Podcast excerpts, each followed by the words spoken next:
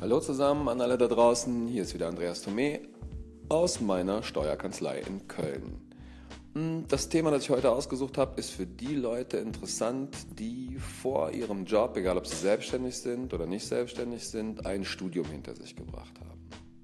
Das Problem dabei war, dass man die Studienkosten für das Erststudium ähm, hätte ansetzen können steuerlich, entweder als Sonderausgaben oder als Werbungskosten. Das Finanzamt hat gesagt, nur Sonderausgaben sind möglich.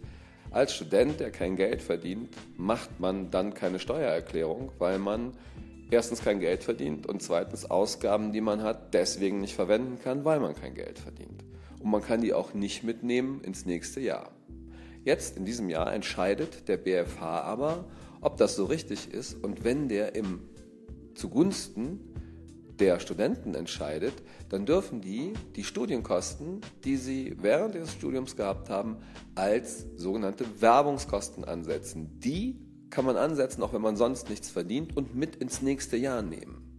Das heißt, ihr macht einfach sieben Jahre, wenn ihr jetzt im Job seid und habt in den letzten sieben Jahren studiert, für sieben Jahre eure Einkommensteuererklärung nach äh, setzt diese Werbungskosten an, die summieren sich über die sieben Jahre vielleicht auf ein paar zigtausend Euro. Und jetzt, wenn ihr Geld verdient mit eurem Job, mit eurer Freelance-Tätigkeit, könnt ihr die jetzt abziehen. Die Möglichkeit gibt es wahrscheinlich noch in diesem Jahr, weil der BFH das so entscheidet wird, beziehungsweise es sieht sehr gut aus, dass das so entschieden wird. Toi, toi, toi für alle, die das betrifft. Tschüss.